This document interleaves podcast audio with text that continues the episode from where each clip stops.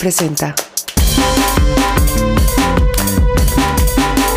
Guionistas sin guion. Una mirada al universo del guion.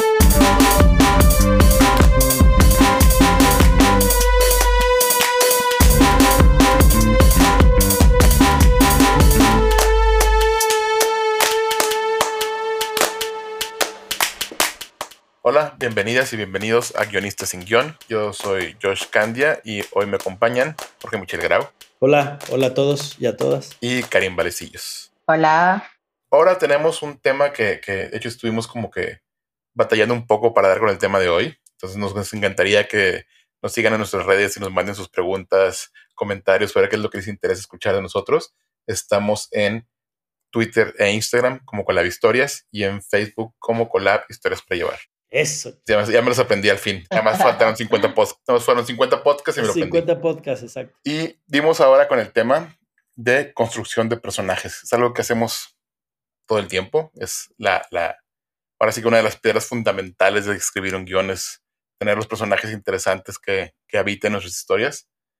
Y me gustaría arrancar, tanto con Jorge Michel y con Karin, eh, de a ustedes cómo se acercan a crear un personaje. ¿Qué llega primero si ustedes, la historia o el personaje?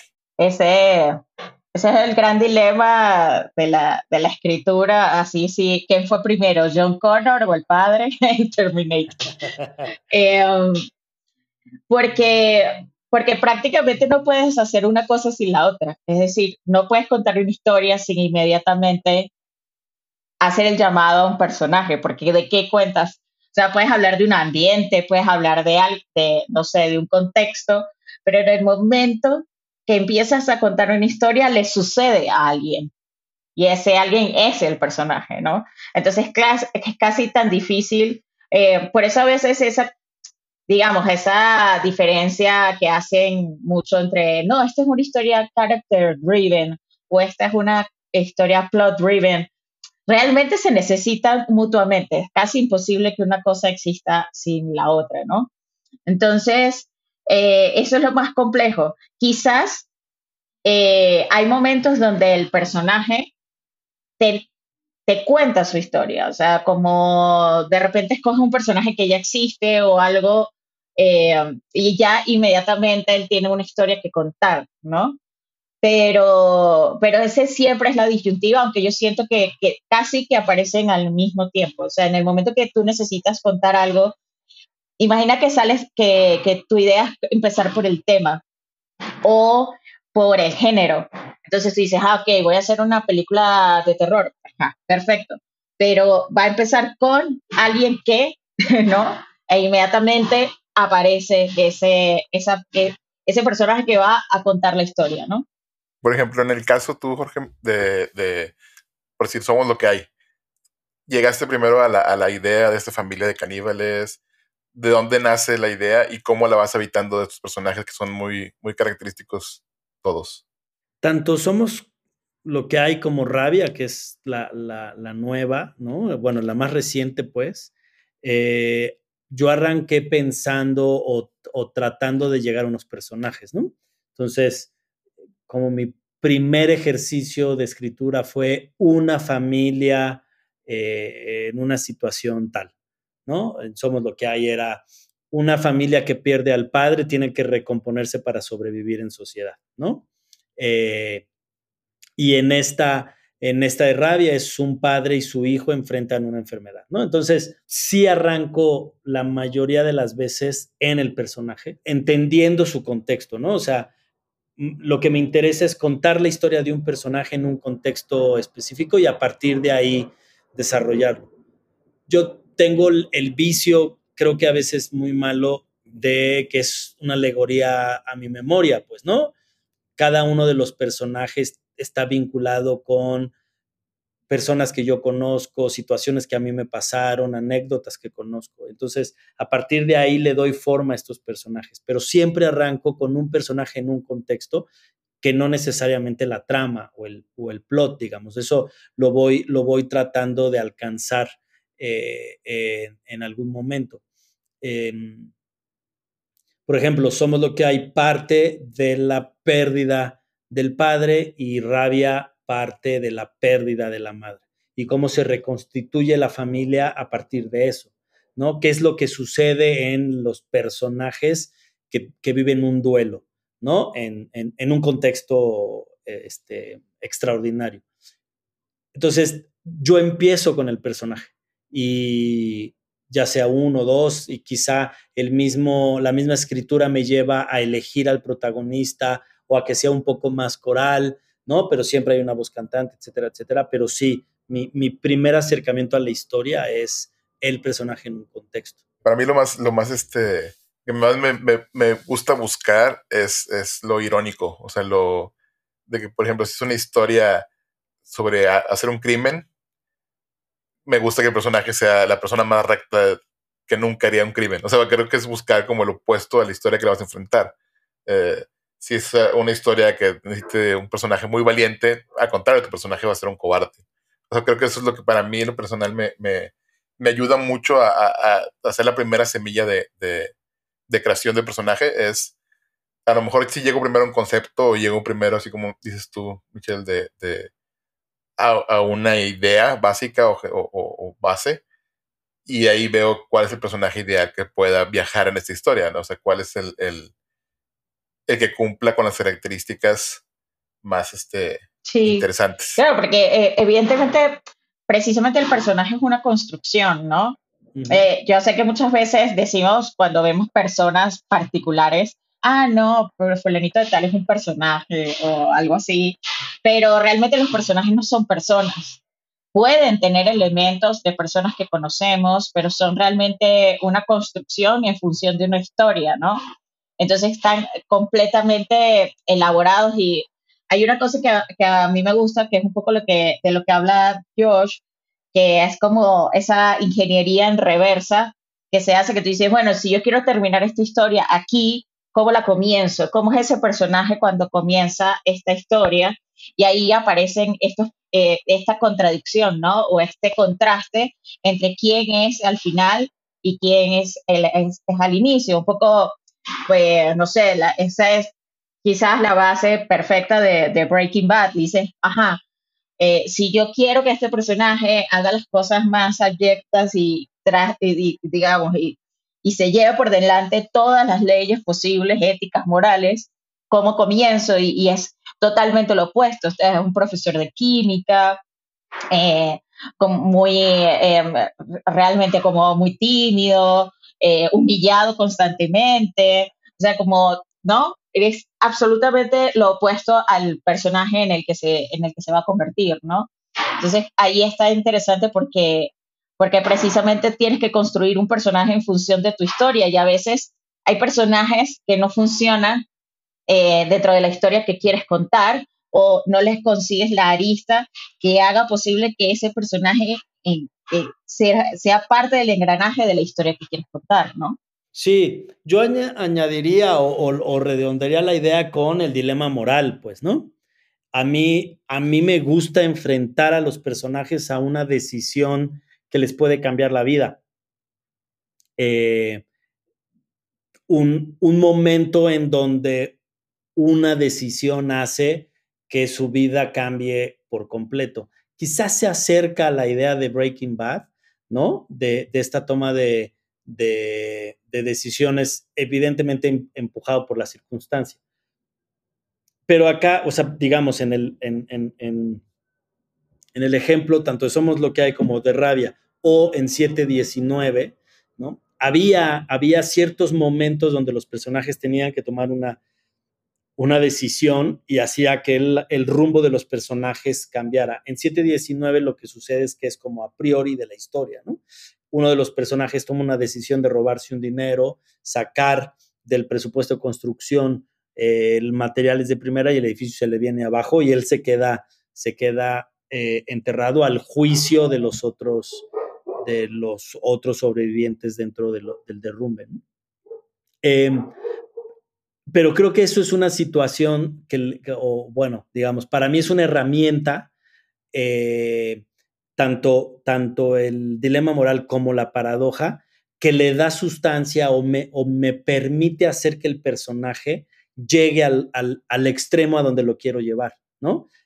No, aunque no sepa cuál es, porque a veces, como, como Josh lo ha, lo ha dicho en varias ocasiones, es a veces la historia te va llevando y encuentra su propio final, ¿no? A mí me pasa lo mismo con, con, los personajes, o sea, de pronto la idea principal que yo tenía cambia radicalmente conforme los enfrento a ciertas decisiones y este, o a, o a las paradojas donde los quiero, los quiero mantener y entonces me da otra trayectoria de los, de los personajes. Esas dos, son, e, esas dos son herramientas que yo utilizo para también irle dando volumen y gravedad o peso a los personajes dentro de su contexto. ¿no? Sí, de hecho ahorita en lo que, de lo que has mencionado, si lo lleváramos como ahora sí, casi en este podcast nunca lo vamos a, a lo extremadamente académico, pero si lo llevamos para ese lado, creo que una de las cosas más importantes es que los personajes tengan metas o deseos. O sea, creo que eso es una de las cosas que siempre, entre lo que hemos mencionado, va, va ahí, ¿no? O sea, el personaje quiere algo, o sea, busca algo. Este, ya sea algo externo, o sea, sea alguna satisfacción externa o alguna necesidad interna, ¿no? creo que es algo súper básico, o sea, ya es algo que mucha gente se le, se olvida, mucha gente no lo tiene tan claro o no lo, o a lo mejor no está en la página, que ese es de repente el, el, principal problema, que tú lo puedes traer en tu cabeza, pero no se transmite en la página y a veces hay que retrabajarlo hasta que quede completamente claro estas, estas metas y, deseos. Este, tú, Karin, ¿qué más te ocurre que tenga que llevar un buen personaje? Sobre todo vamos a hablar ahorita principalmente de, nuestros protagonistas. Pues en general, eh, creo que lo que hace interesante también a los personajes es que lo que quieran no sea realmente lo que necesiten, ¿no? que probablemente un personaje piensa o cree que quiere algo y, por, y, en el fondo su viaje o su deseo inconsciente es otra cosa. Y si además ese deseo inconsciente es absolutamente contradictorio con el, con el consciente, me parece que ahí aparece algo que es como Michael Corrione, ¿no? Él conscientemente no quiere seguir el mandato familiar, pero inconscientemente, sí, inconscientemente quiere ser el padre. Entonces, este, hay algo allí interesante en esa construcción porque hace que el personaje constantemente y cuando, cuando realmente se transforma eh, en eso que aparentemente no quiero hacer es impresionante y sucede en cinco segundos en una escena brillante además, ¿no? Entonces creo que ahí hay algo eh, que hace que los personajes sean muy ricos cuando ellos creen que quieren algo, pero realmente eh, su, universo y su mundo y su inconsciente está buscando otra cosa, ¿no? Y también a veces pensar, porque yo creo que a veces la gente también se clava como con esa idea de que si comienza bueno, termina mal o si empieza mal, o sea, como si todo fuera así tan fácil como una receta, quizás un poco influenciados por, por Robert McKee, que habla como, ¿no? Que, que siempre tiene que haber un cambio. Eh, a veces también una historia es explicar por qué algo no cambia, ¿no? Yo recuerdo muchísimo, hay una peli de Clint Eastwood que se llama Puente sobre Madison, que tú piensas que la vida de esta mujer va a cambiar cuando aparece este fotógrafo del National Geographic, y es verdad, le muestra otro mundo, le muestra otra vida, pero en el momento en que ella debe tomar la decisión de cambiar radicalmente su vida o quedarse, decide quedarse.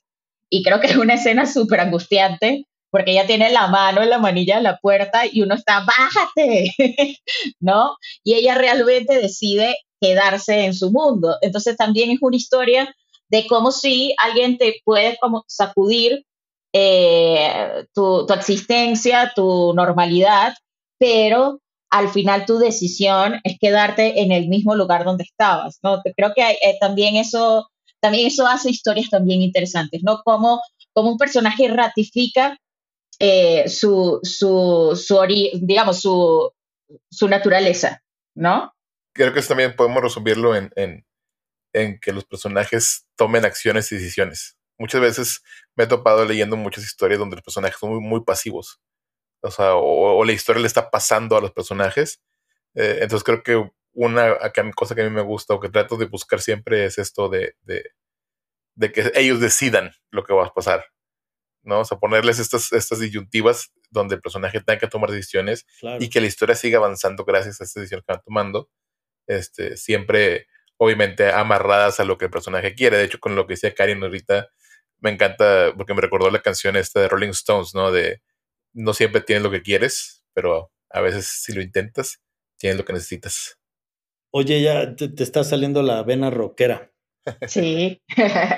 Fíjate que, que en esto, abonando un poco a la idea de los personajes que no cambian, a mí lo que me, me, me, me gusta intentar, ¿no? No, no sé si, si, lo logre siempre o a veces alcance eh, eh, algo de, de, verdad rico es la contradicción, ¿no? La contradicción del personaje, que además lo, lo complejiza y lo hace un, un personaje muy profundo, que es básicamente basado en sus decisiones, ¿no? Quiere, quiere algo, pero hace lo contrario por, por obtenerlo, o dice algo y actúa de otra manera. Entonces, eh, hay una película que se llama Lo que queda del día, de James Ivory, ¿no? Basada en, en una novela de Ishiguro, que es la historia de este eh, mayordomo, que es eh, uno de los mejores mayordomos de su generación, del área, trabaja para, para, una familia muy rica, involucrada en la política,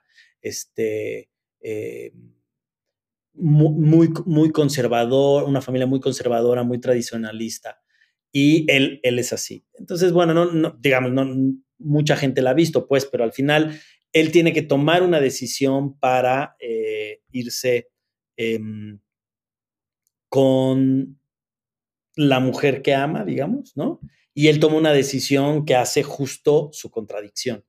Y ese es un personaje riquísimo y es un personaje que a cierta distancia uno lo puede ver medianamente plano, ¿no? Como que siempre se comporta igual, como que no, no tiene un cambio radical de punto A a punto B, ¿no? No se alcanzan a ver mucho sus deseos, no toma decisiones radicales, no se enfrenta a un dilema moral, pero la única decisión que tiene que tomar es algo que lo afecta directamente a él y su decisión lo contradice.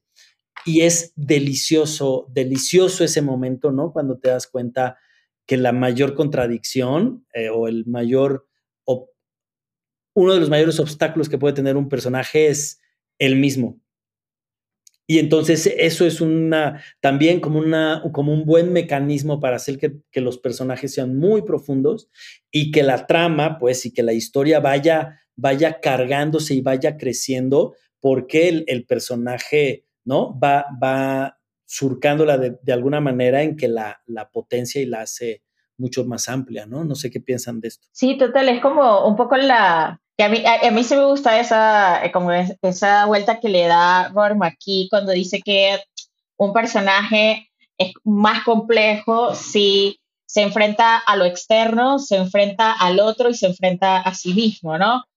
Entonces yo recuerdo un poco eh, que por eso creo que la primera temporada de Homeland es súper interesante porque um, eh, el personaje principal está enfrentando eh, a lo que, digamos, a lo que la CIA y lo, para quien trabaja piensan de ella, o sea, enfrentándose al mundo, también enfrentándose a este enemigo que acaba de llegar y que ella está convencida de que es un, de que es un traidor, pero también está luchando contra sí misma por su condición, ¿no? Porque es bipolar, porque tiene, porque además se enamora de él, o sea, hay tantas cosas que empiezan a hacer, que, que, por eso creo que esa temporada, esa primera temporada de Homeland es tan interesante, porque el personaje tiene conflictos en distintos niveles, o sea, no solamente, ¿no? Porque a veces, eh, no sé, quizás una película de desastre natural, el conflicto es clarísimo, está afuera, o sea, tienes que huir de un, no sé, de un huracán, de un terremoto, de no sé. Pero si consigues como esa, esos niveles de conflicto, para el personaje, ahí explotan, ¿no? Ahí es cuando tú los recuerdas, porque son, porque están enfrentándose al mundo, están enfrentándose a la sociedad, pero también están enfrentándose a ellos. Claro, el, el digamos, académicamente como se divide es hacia dónde está el conflicto, ¿no? Y, y, y es muy interesante lo que mencionas cuando tu personaje puede tener todos estos, eh, estos universos, ¿no? O sea, tener un conflicto externo, un conflicto con el otro y un conflicto eh, interno, y que eso le obligue a tomar ciertas decisiones. Eh, y eso es lo que hace que, vaya avanzando. Si, digamos, intento regresar a la, a la, pregunta de inicio, que es cómo, lo, cómo construyo el personaje, es, es justo eso, ¿no? O sea, es encontrar en qué momento se contradice y cómo le afecta su contradicción con su entorno, ¿no? Con quién va a tener conflicto, cómo va a reaccionar la demás gente o la circunstancia que lo rodea a esa decisión que él tomó. Y en creo, no, no, estoy del todo seguro, creo que en automático el personaje empieza a cargar y a, obligarte a escribir hacia cierto, hacia ciertos, este, hacia, un lado en específico, ¿no? Eh, que es ahí donde quiero redundar a que tal vez no, parece que no cambia, pero creo que sí alcanza un cambio, por lo menos interno, ¿no? Y que no se manifiesta quizá en su circunstancia o en su, o en su entorno, pero sí hay, sí hay una afección o un impacto de su decisión hacia su interior o hacia su exterior, pues. Em, hay, ahorita me viene a la mente esta película de Tim Robbins que se llama Alucinaciones del Pasado. ¿La, la vieron? Sí. Jacob's, Jacob's Ladder.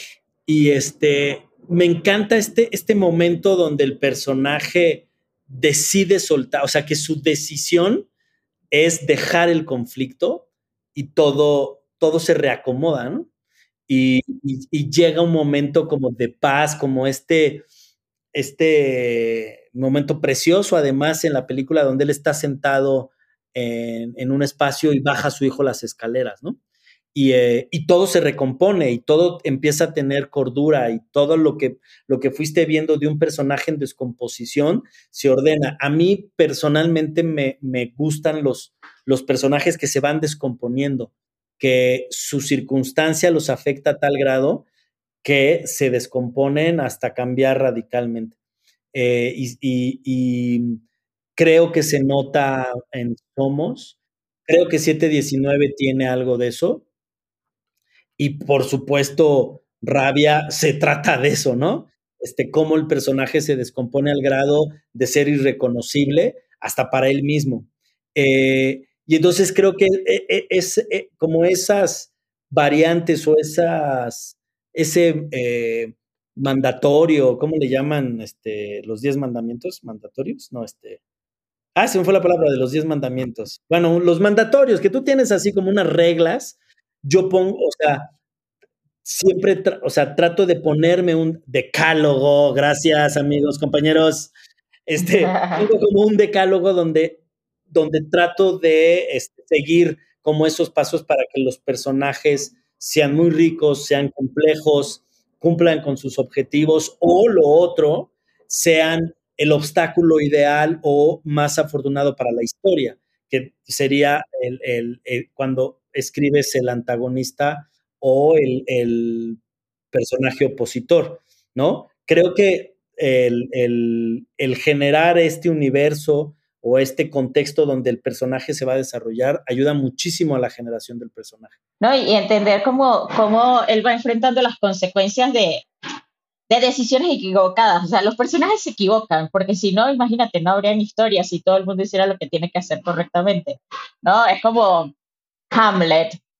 Si Hamlet en el momento que se le aparece el fantasma de su padre le dice, mira, me mataron, y él va directamente y enfrenta a su madre y a su tío, no, bueno, no pasa la obra, pero él decide callarlo y crearse la estrategia más eh, rara para revelar esa verdad, ¿no? Para, para que ellos se vean eh, al descubierto.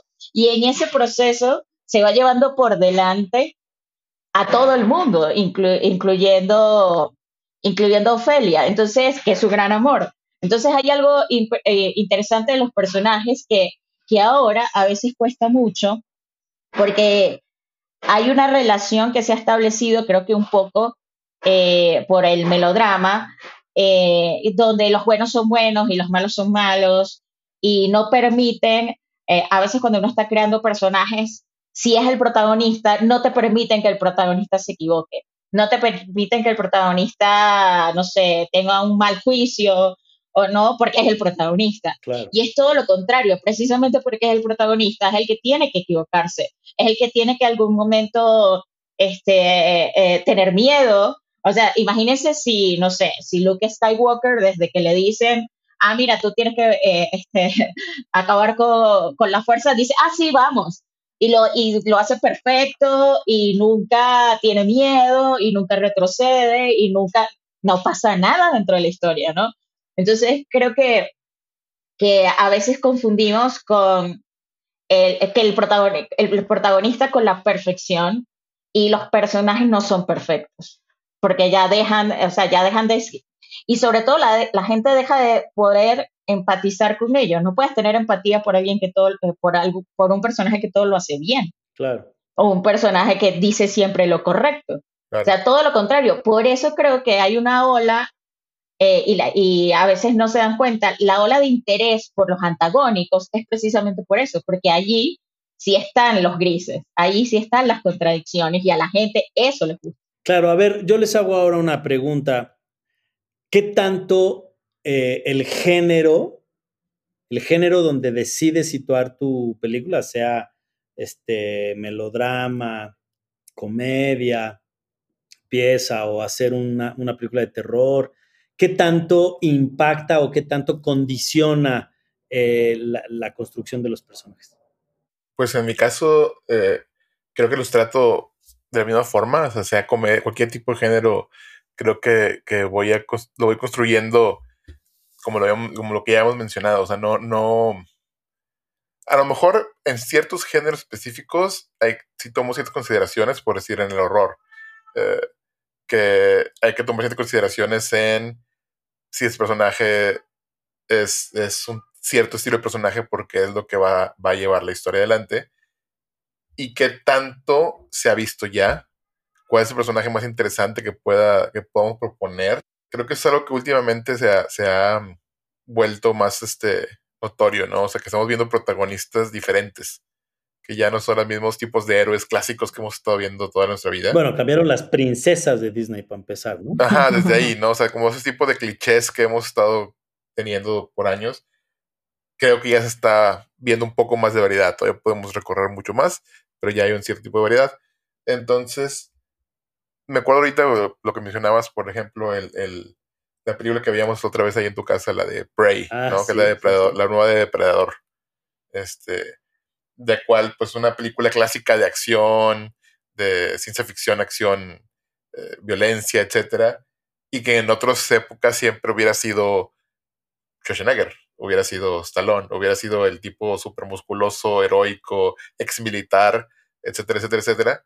Y en esta película creo que lo que una de sus grandes eh, aciertos fue la protagonista que eligieron, la cual es una de, tribus originarias de Estados, Unidos.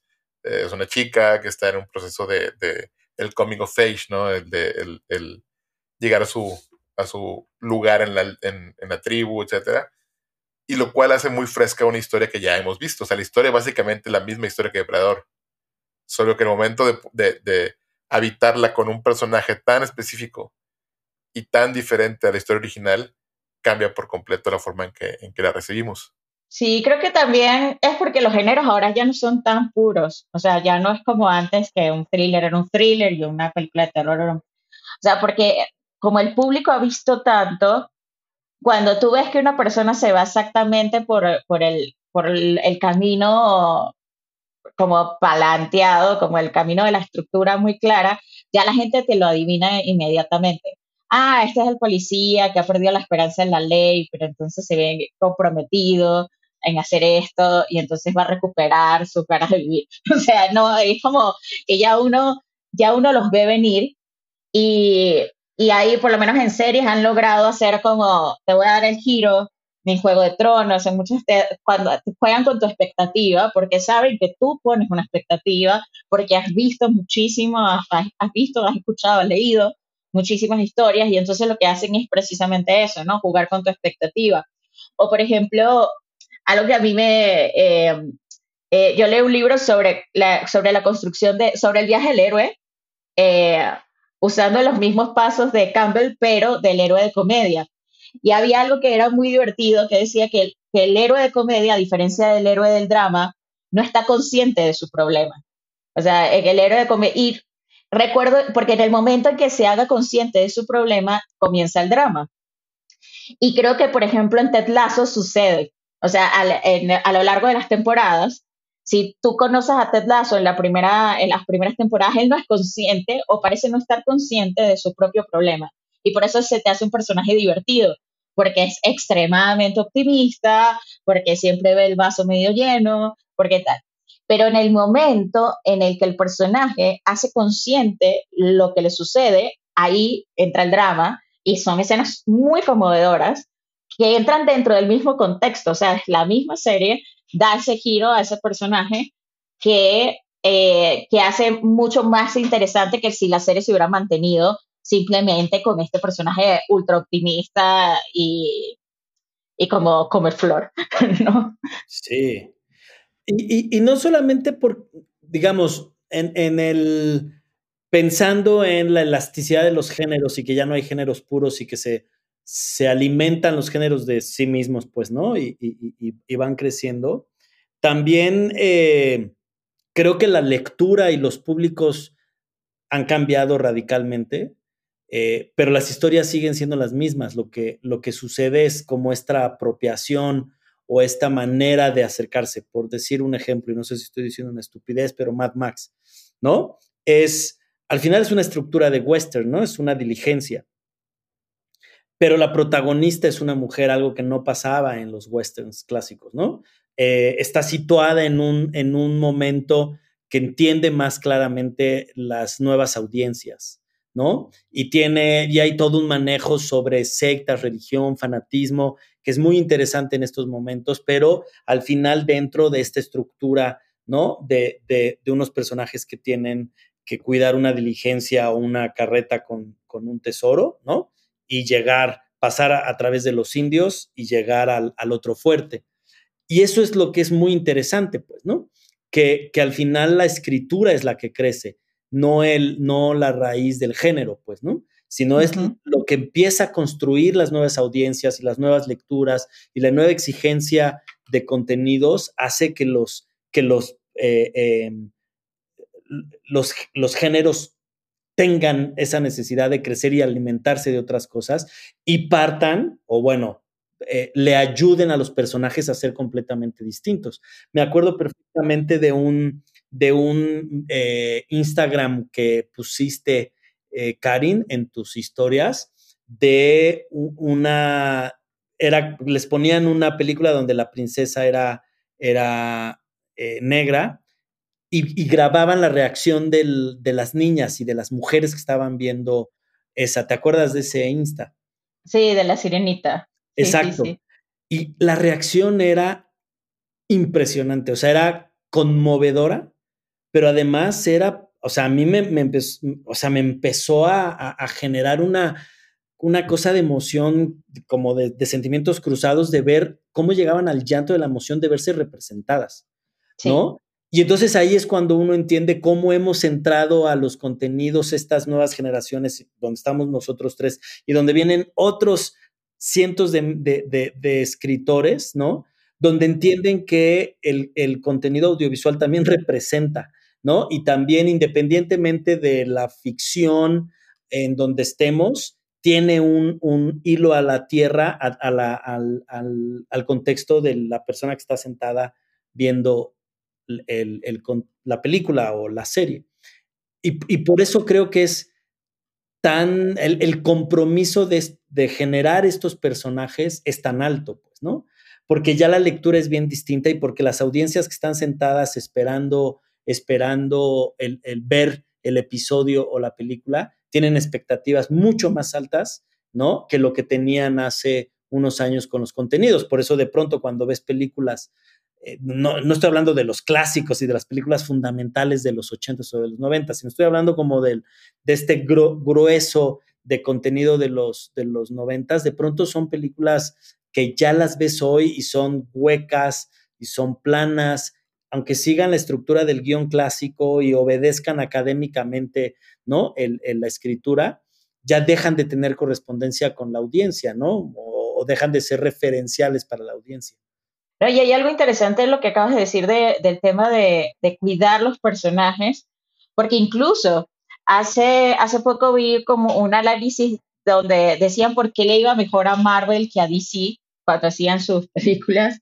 Y decían que, que Marvel había conseguido una, una beta importante en unos, unos personajes contradictorios, equivocados, eh, con los que el público se puede identificar más que con, no sé, con Superman, que todo lo puede y que, y que, quizá, y quizás sus conflictos están más hacia lo externo que hacia lo interno, mientras que, no sé, un Iron Man, ¿no? Ya tienes un personaje en, en, una contradicción absoluta entre ser rico y hacer el bien, pero no, pero no, consumido también por su propia ambición.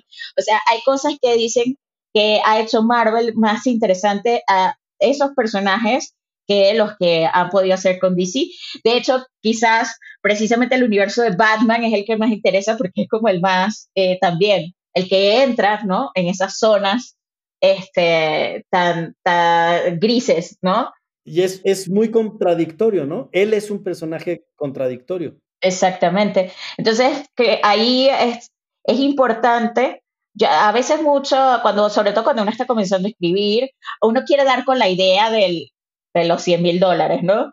Uno, uno quiere dar con la idea de decir, ah, un profesor de química se convierte en un traficante de metanfetaminas. O sea, uno quiere dar con eso y, y, siempre se va como hacia lo efectista, ¿no? Como hacia lo, hacia el plot, ¿no? Hacia conseguir algo raro, ¿no? Y realmente no es eso, sino que es extraterrestre. O, uno se va siempre como, uno quiere como impresionar y se olvida que lo importante son los personajes, porque es con, que con los que al final te vas a identificar, que a los personajes hay que cuidarlos mucho y que si tienes esas dos cosas, o sea, si tienes un plot eh, original, entre comillas, porque bueno, la palabra original es un poco tendenciosa, pero si tienes un, si tienes un plot interesante, pero a su vez está acompañado de un buen personaje, ahí es donde, donde, sucede, la, donde sucede la verdadera magia.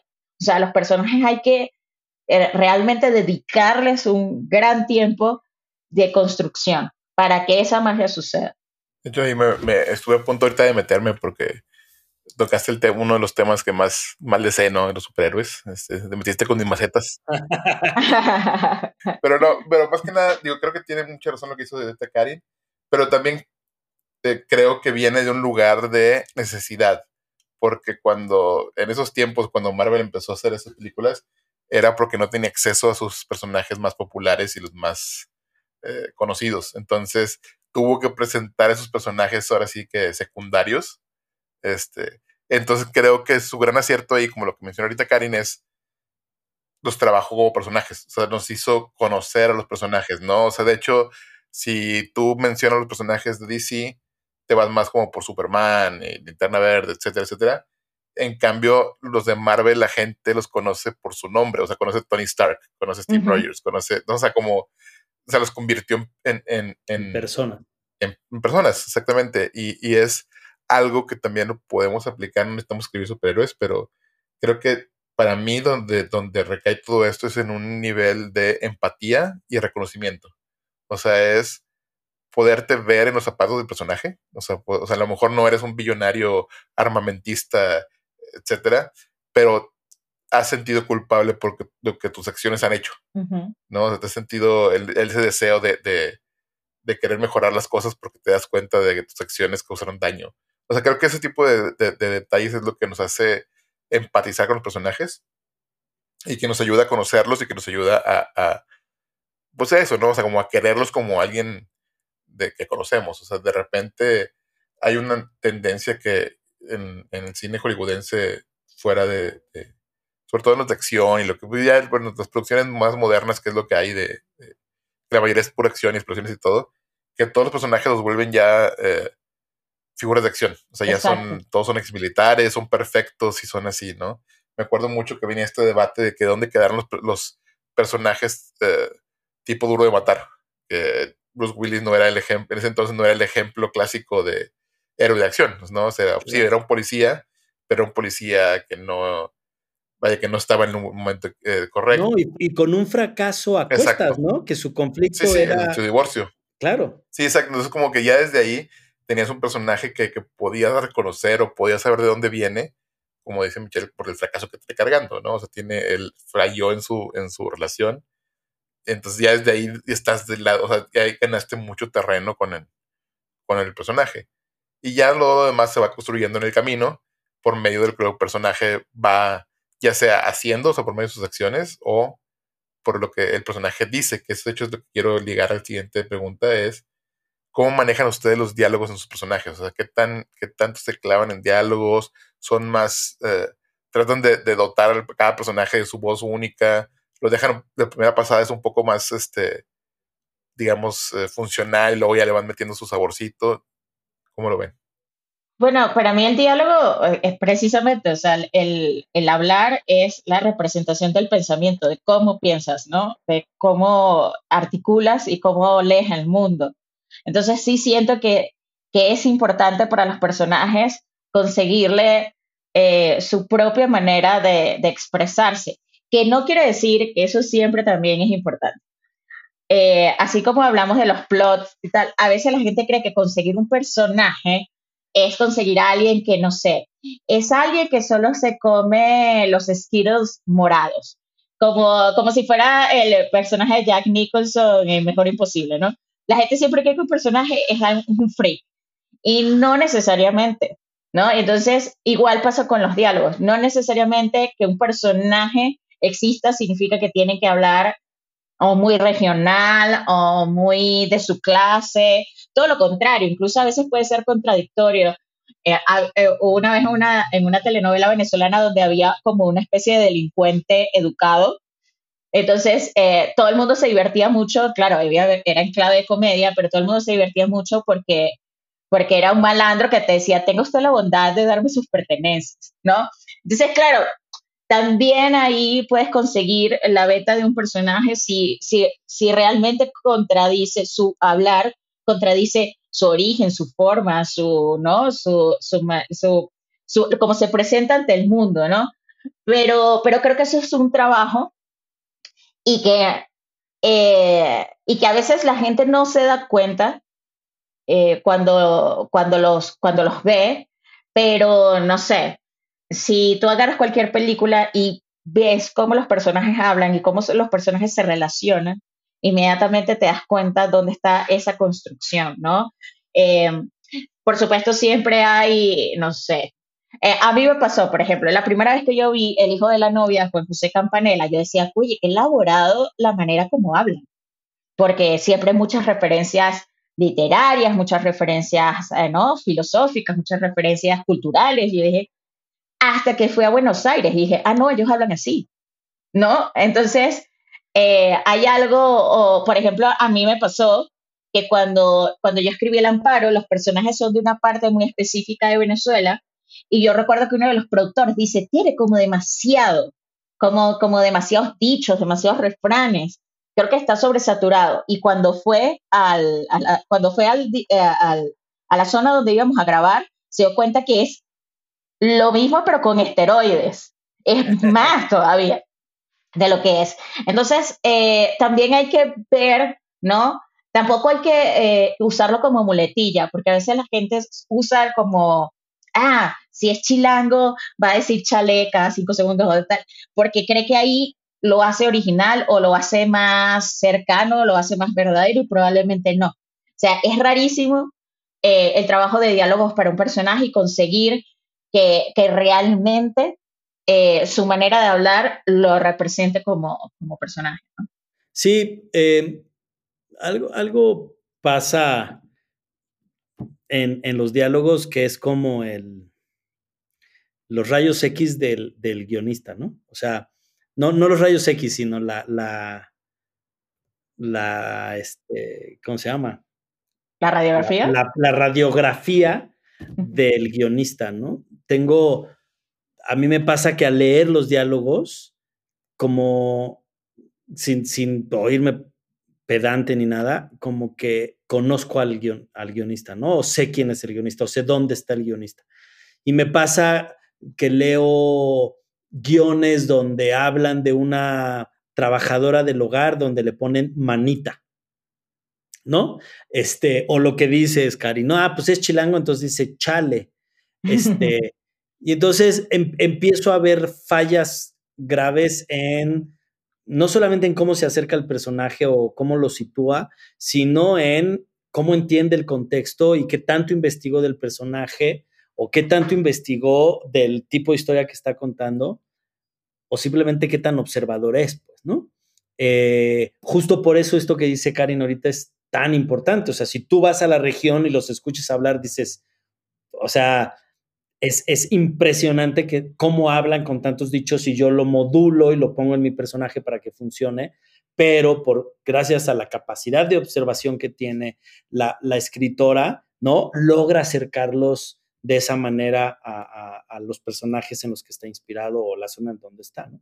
Y de pronto creo que ahí es donde se ve eh, la falta, no sé si es de astucia o de técnica o simplemente de, de, de eso, de conocimiento del, del, guionista, ¿no? Donde no sabe cómo acercarse y cómo construir a través del habla a su personaje. Porque al final, yo, por ejemplo, mis, mis digamos, hablando de los mismos tres ejemplos de películas, ¿no? Somos lo que hay es una película que, donde hablan poco. 719 es una película donde hablan mucho y Rabia prácticamente es silente, ¿no? Eh, porque a mí me gustan mucho esos silencios, me gusta mucho esta cosa de cómo los personajes se, se rompen la comunicación y empiezan a no saber comunicarse, ¿no? Eh, y entre menos hablan, creo que es más complejo su, su, actuar. Bueno, eso es lo que intenté encontrar en Rabia. Ojalá y cuando salga me, me digan si se logró o no.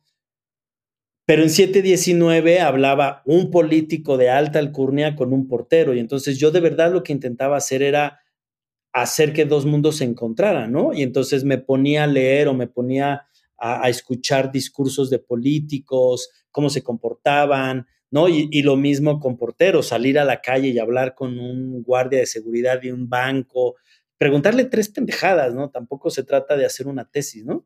Es como abrirse y absorber lo que está sucediendo para poder crear al, personaje. Yo ya, digamos, ya regresando a la, pregunta, es, yo sí me permito que el diálogo esté como a favor del, del contexto, digamos, ¿no? Em, por ejemplo, en, en 719, el personaje que hacía Héctor Bonilla, pues venía de una clase popular, ¿no? Donde el tipo era muy dicharachero, este, de estos, de estos este, personajes que pasan tantas horas solos que cuando tienen alguien con quien hablar, puta, hablan y hablan y hablan y no los callas, ¿no? Y te pueden contar su vida entera. Eh, y a partir de ahí empezar como a, dotar al personaje de, estas, de esta grandilocuencia, ¿no? Eh, o Rabia, que es este personaje que la soledad y el encierro lo van descomponiendo y entonces cada vez está más imposibilitado en comunicarse o en hablar. Y llega un momento en que el tipo no habla, pero tampoco habla nadie de su entorno, ¿no? Entonces, es, es eh, esos silencios lo van, lo van impactando. Eh, y por último, lo que hago es sí de verdad tratar de imitar cómo habla, la, no imitar cómo habla la gente, ¿no? O sea, me voy a un parque o me voy a, a una parada de camiones o me voy a una plaza pública a escuchar cómo hablan, cómo habla la gente, cómo entona y a partir de ahí tomar cosas y, llenar esos espacios de, espacios de diálogo. De hecho, esa es una de mis cosas que, que, que si bien mi celular, mi, mi, mi, aplicación de notas está llena de líneas que escuché en la calle. O sea, de repente cenando, escucho a alguien hablar atrás de mí y dice una cosa que me gusta, ya sea el, el, el cómo lo dijo, o sea, la forma en cómo acomodó las palabras, o las muletillas que usa, o vaya, como que todo lo que me llama la atención, ahí lo punto para que un día se me va a ofrecer, ¿no? Algún día voy, voy, a, es como mi, mi, mi acordeón de, de, de diálogos y frases, porque eso me ayuda también ¿y lo escribes o lo grabas y eres así como el personaje de Amelie que está en la cafetería diciendo, ríe como un hurraca, ya me imagino a Josh repetir la frase, ¿no? Y así todo el mundo te voltea a ver así. No, no, nada más lo escribo, lo escribo porque soy más, más discreto estoy escribiendo nada más. Este, sí, luego ahí tengo notas y notas y notas de, de, de gente y sus y sus, sus manías al hablar, que es muy, es muy entretenido. Este, sobre todo, como decías tú, ¿no? Cuando tienes que hacer o escribir un personaje que está lejos de quién eres tú. O sea, lo más fácil del mundo es escribir a alguien que hable como tú, o que alguien que tenga el mismo nivel de conocimiento, el mismo nivel de empatía, el mismo nivel de, de interés que uno. Pero cuando ya sale que se sale de ahí. Claro, por ejemplo, ahora a veces uno piensa, ¿no? Cuando te toca escribir gente más joven, ¿no? Que, que inmediatamente ahí empieza como la, la brecha generacional. Claro. Porque, porque empiezas a, a, ver que, bueno, que también piensan de otra forma, que tienen otra, que tienen, no, no sé, otro tipo de asociaciones, y sin que parezca que te estás como, que los estás parodiando además, ¿no? Sino, eh, eh, que, que, es lo que dice una amiga, dice, cuando ya uno dice, ay, ¿cómo hablan los jóvenes? Ya no sabes cómo hablan los jóvenes. Ya no eres joven. ya no eres joven y ya no sabes cómo hablan los jóvenes. Entonces, hay, hay algo también en eso, o por ejemplo, la, la, clase, la clase social, o sea, cuando te toca escribir a alguien, por lo menos en mi caso, que, que ni cerca de la clase alta, muy, muy lejos de la clase alta, cuando te toca escribir a alguien de clase alta, o por ejemplo, me imagino The Crown, ¿no? Cuando no solamente tienes que escribir gente de clase alta, sino los reyes de Inglaterra, ¿no? Este, que ya tienen otras formas, que ya tienen otra, otra manera de comunicarse, ¿no? Creo que, creo que ahí está interesante todo el trabajo de investigación para que esos personajes, porque, es, porque además la gente sí lo nota, o sea, cuando la gente ve que alguien se sale como del contexto o que los personajes están hablando de una manera diferente, te lo dicen, ¿no? Alguien de ese lugar no hablaría así o no se expresaría así o no tuviera esa gestualidad. Yo recuerdo que una vez, eh, eh, creo que en una película, eh, vi una reina que yo decía, esto no es una reina jamás, porque están, están hechas para, para moverse, hasta eso, ¿no? creo que también hay que estar atentos a un personaje. ¿Qué puede hacer un personaje, no? Que una de las cosas, y como retomando algo que había dicho antes Josh sobre el tema de la empatía, cuando tienes este tipo de personajes que ya de por sí son distantes a ti, o sea, yo creo que la, la, genialidad de, de, The Crown es precisamente aterrizarlos sin que pierdan ese aura de, de inalcanzables que tienen eh, que tiene la realeza, pero a su vez, por lo menos yo recuerdo, así como mujer además, un capítulo maravilloso donde llegaba Jackie Kennedy a visitar a la reina y todo el problema de la reina era cómo verse bien frente a alguien tan bella o, con tanto carisma como Jackie, como Jackie Kennedy. Entonces, o sea, te, te hace pero que, sin dejar de sin dejar de ser reina, ¿no? Sin dejar de ser reina, pero pero se preocupó cuando le pusieron el vestido. Cuando le pusieron el vestido fue así como, oh, oh, estoy gordita, o sea, me queda apretado. O sea, y yo dije, esa es la cosa más terrena del mundo y se lo pusieron a la reina de Inglaterra, que yo decía, hicieron que esta señora me importe, o sea, yo realmente no, ella, o sea, como la historia de la, de realeza de Inglaterra era algo que para mí era como muy, muy, muy lejano, pero, pero hacen, te lo hacen cercano porque los construyen como personajes. Por eso a veces cuando la gente se pelea, pero es que ellos no son así, pero es que eso no fue así, pero es que ella no dijo eso, es que no funciona. Si te los presenta como son en la vida real, ya los has visto. Yo creo que lo interesante cuando entran a una ficción es cuando te los construyen como personajes. Claro, ahí creo que eh, e, es más o menos comparable a lo que decía Josh de humanizar a los superhéroes, ¿no? es, esta, es esta cosa de construir a la realeza con su perfección, su, eh, eh, su educación, cómo están diseñados para comportarse en sociedad y todo, pero a la hora de hacer un enojo se humanizan y se enojan igual que nosotros, como el príncipe Carlos haciendo el pinche berrinche este porque no le acerca y no podía firmar, ¿se acuerdan que se hizo viral el video, no? Que manoteaba porque no podía firmar porque le incomodaba una taza y no la podía quitar y necesitaba a uno de sus este, esclavos que le quitara la, la taza, ¿no? Y al final es un berrinche que hace cualquier persona enojada, pero se comporta como rey. Y eso es, eso es lo que, lo que hace muy atractiva también la escritura. En qué momento y en qué circunstancias vas a humanizar a tu personaje para que el público, aunque nunca ha estado en ese entorno y nunca ha estado en una reunión ¿no? de, de, reyes, los vea y diga, claro, así se comportan, ¿no? Como mismo Succession y toda esta este, este universo de, empresarios ultramillonarios que llevan generaciones en la opulencia y que al final no dejan de ser berrinchudos, egoístas. Una familia disfuncional, absoluta. completamente, totalmente, ¿no? Y, lo reconoces, ¿no? Además creo que es algo que no es, no es para nada nuevo, os digo, no creo que sea coincidencia que uno de los panteones de dioses más populares, digamos, son los griegos, que son los dioses más viciosos y, complicados, y pasionales y conflictivos y se pelean. Es una familia traicioneros. Ajá, entonces yo no creo que no es coincidencia que, que desde ahí viene, vaya, ese es un gran ejemplo de, de, de cómo los, hasta los dioses se humanizan y hasta los dioses se, se, se vuelven populares por que tienen estos rasgos que nos vemos identificados. Ahorita nos estamos ya acercando al, al, tiempo de la hora, entonces me gustaría, ya así como de, de despedida, si tienen algunos tips más prácticos, así más como concisos para creación de personajes. ¿Es alguien que está escribiendo y quiere crear un personaje?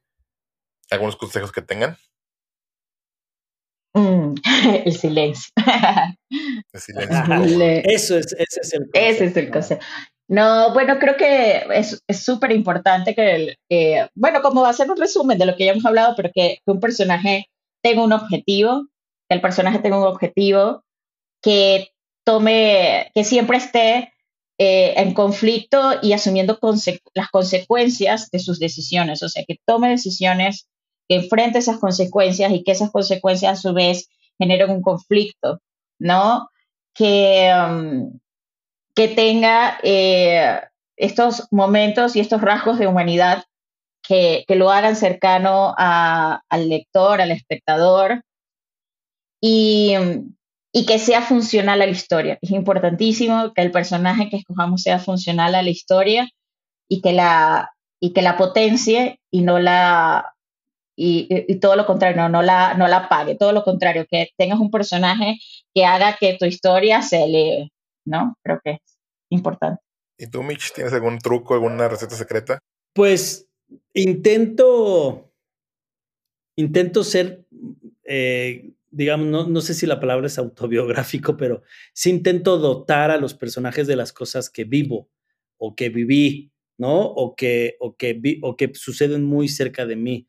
Algo así como lo que tú haces de estar muy atento de lo que te rodea, ¿no? Y, y, cachar ciertas cosas que en algún momento te van a servir. Eso lo, lo utilizo mucho con la memoria, pues, ¿no? O sea, intento, todos mis personajes tienen algo de mis amigos, de mi familia, de mi pareja, ¿no? O sea, está, está como, como todo ahí reunido y me hace sentir seguro de que el personaje va caminando correctamente, pues, ¿no?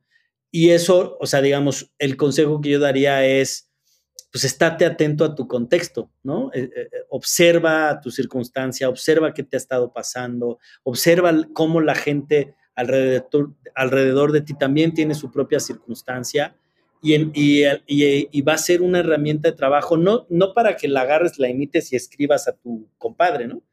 Sino que tengas como mucho material de construcción y que a partir de ahí no te, te, funcione como cemento para, para ponerle eh, ese pegamento a tu personaje y que no se desbalague y no se, no se desarme. Está muy bueno. De hecho, yo hago muy parecido a ti ese ejercicio, sobre todo desde los nombres. Desde cuando estoy nombrando personajes, trato de siempre usar nombres que signifiquen algo para mí, o sea, sea algún pariente, algún amigo, o sea, y no necesariamente para decir que me voy a copiar la personalidad de, esa, de, esa persona real, sino que algo hace clic en mí que le puedo dar de vida. O sea, ya inmediatamente con el relacionar ese nombre con tal persona, ya me está dando una base para el personaje, o sea, me está dando un pequeño pasito adelante que ya después voy construyendo encima de eso, ¿no? Pero, pero desde los nombres creo que yo a mí me, me sirve esto de, de, casi todos los personajes que utilizo, una, sobre todo cuando tengo que buscar nombres así medio rápido, lo que hago es abro mi WhatsApp, con quién he hablado últimamente, entonces ahí aparecerá un Jorge, una Karin, una, un Emiliano por ahí, me van a aparecer porque es gente que tengo ahí a la mano. para eso este estamos, para robarle a la vida, porque si no... Exactamente, de hecho sí es ese clásico eso de, de, de que tenemos que ir por todos lados con un anuncio que diga advertencia, todo lo que digas puede ser usado en un guion. Puede usar, puede usar en un guion, ¿no? Y fíjate, También, también una cosa que, tiene mucho que ver con esto es eh, la, la conciencia o el conocimiento del contexto donde está tu, donde vas a poner a tu personaje, ¿no?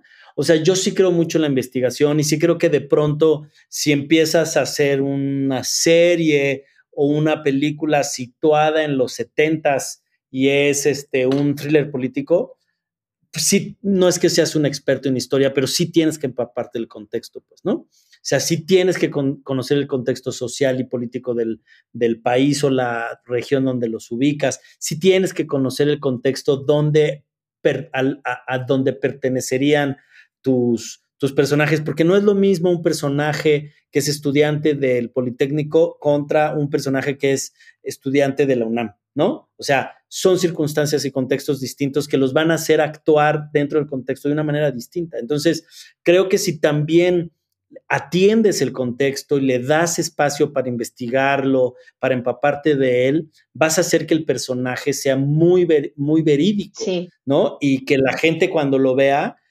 acepte la convención y diga, claro que es un estudiante en los setentas, ¿no? Este, en el poli. Claro, para eso, eh, para eso son importantes también, otro consejo, esas fichas que a veces parecen un poco eh, amateur o no, que las vas llenando como si ellos fuera, como si fuera el perfil de Facebook de un personaje, que empiezas, bueno, su nombre, su nacionalidad, en qué cree, si es eh, católico, ¿no? Si es ateo, tal.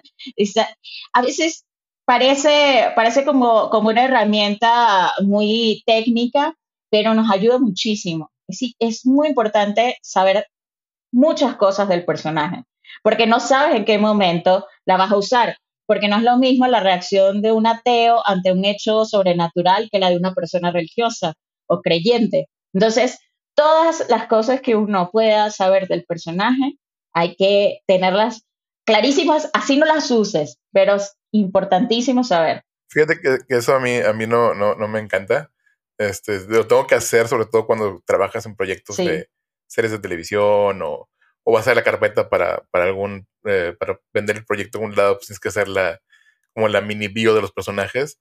Pero yo en lo personal, o sea, cuando escribo para mí, que es, que es algo más, más mío y que es algo que me divierte escribir, me acuerdo mucho de una, hay una, una cita de este escritor y el doctor que decía que, escribir una novela es como manejar en un auto por la noche.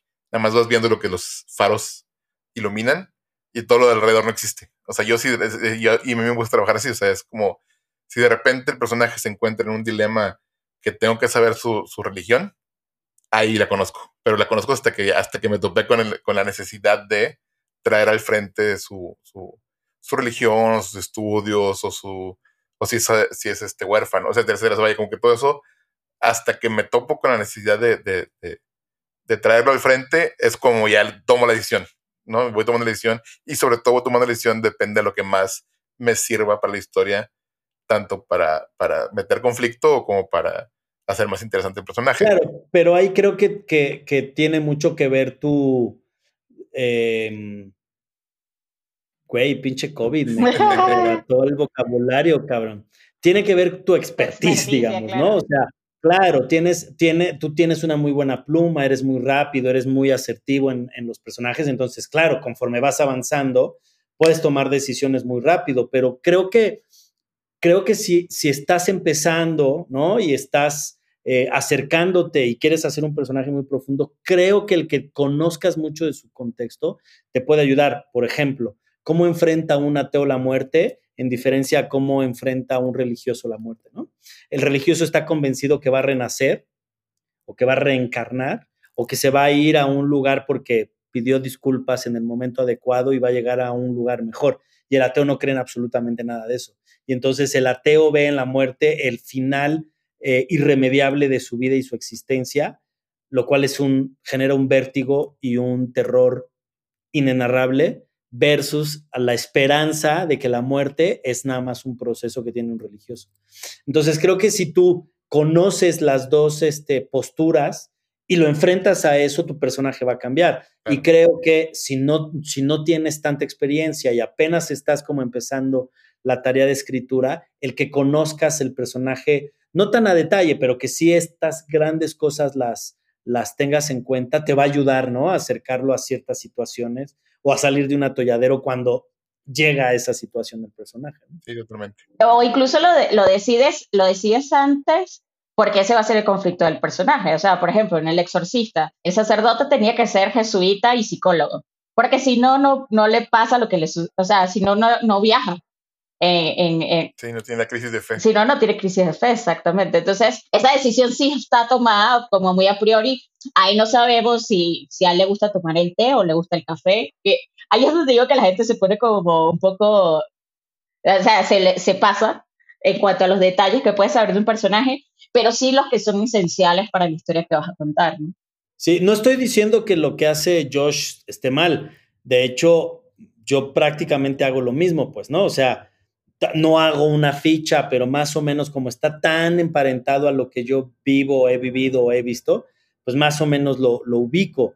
Pero, pero creo que, que cuando no tienen tanta experiencia y no son tan, tan astutos en la escritura, creo que el tener esas herramientas en la mano y de repente echarse una regresada ahí a las biografías y decir, ah, claro, este güey, ¿no? Este, esto, esto le chocaba, pues, ¿no? Porque viene de una escuela secundaria pública, este, ¿no? Y, o lo que te, o lo que te funcione, ojo, porque yo tenía un jefe eh, cuando escribíamos telenovelas que le ponía signos a los, a los personajes. Y por, porque él le entiende. O sea, entonces decía, este es Sagitario. Y yo, ah, ok. este es Tauro. Pero a él le funcionaba y le funcionaba súper bien. Porque porque él sabía de lo que estaba hablando cuando decía que un personaje era de tal o cual signo. Sí, porque pues los, los signos vienen también desde como los arquetipos. Exacto. Sí, eso es un arquetipo, es un arquetipo y también está basado en la observación, pero además, como ya están muy definidos, ¿no? Este, pues es más o menos fácil utilizarlo a tu favor. Este, eh, pero bueno, digamos, eh, yo recomendaría eso, pero también, o también la, la, la, la aventura, ¿no? Este, el que no arriesga no gana. Quizá vale mucho la pena aventurarse a escribir un, personaje e ir descubriendo lo que hace conforme avanza la, propia historia. Y al final, la relectura te va, a exigir la reescritura, que es el podcast que sigue. Sí, exactamente. muy, muy, buena forma para terminar. Este, y pues porque ya sí ya nos pasamos la hora. Eh, pues bueno, pues gracias, Jorge Michel, Karin. Este, Gracias a los que nos están escuchando. Por favor, mándenos preguntas, dudas, algunos temas que quieran que tratemos, este, experiencias que hayan tenido que quieran que, compartamos aquí, nos también se vale. Eh, nos pueden encontrar en las redes, como en Twitter, en Instagram, como Colab Historias, en Facebook como Colab Historias para llevar. Y tenemos nuestras redes personales, no sé si les quieran decir también para que por ahí los, encuentren. Yo soy como Josh Candia T en Instagram y Twitter, que son las redes que más uso. Eh, yo Karim Valecillas en Instagram.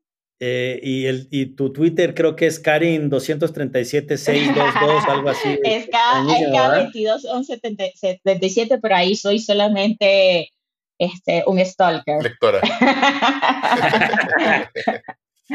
Eh, yo soy Jorge Michel Grau, eh, todo pegado en las, en las en Instagram, Twitter y Facebook.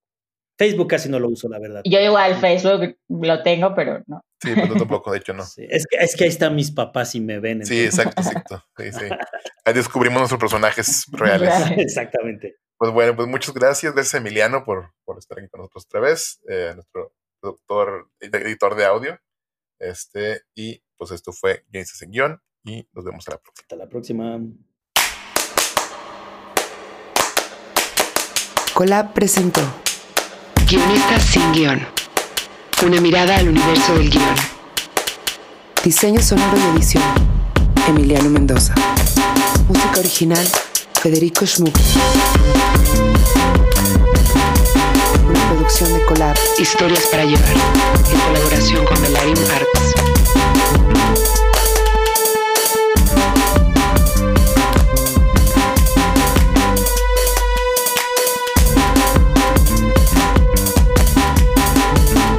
Presentado por Karim Valecillos, Josh Candia, Alo Valenzuela, Antón Goenechea y Jorge Michel Grau.